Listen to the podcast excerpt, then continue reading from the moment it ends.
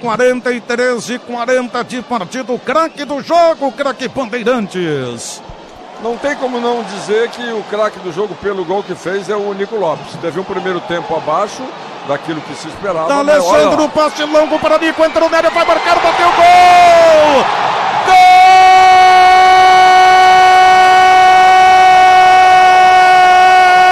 Gol do Internacional!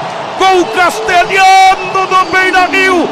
Gol com a língua de Libertadores da América! Com passe espetacular de um argentino e uma complementação fria de um uruguaio. Nico Lopes se põe para o gol. Um gol portenho, um gol que representa o Internacional na Libertadores da América.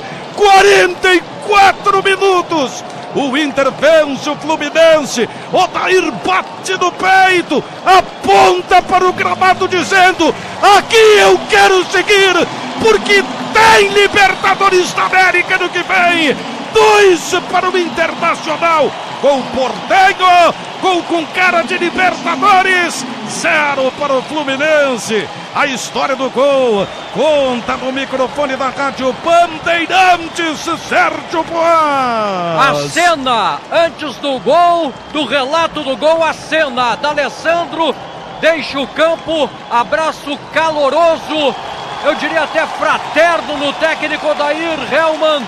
Agora reverencia a torcida do Internacional, sai de campo, mas antes, antes de sair, faz um lançamento mágico, coloca Nico na cara do gol. Ele teve a tranquilidade, teve toda a habilidade para liquidar com o goleiro do Fluminense e fazer 2 a 0. Nico Lopes, Claudião.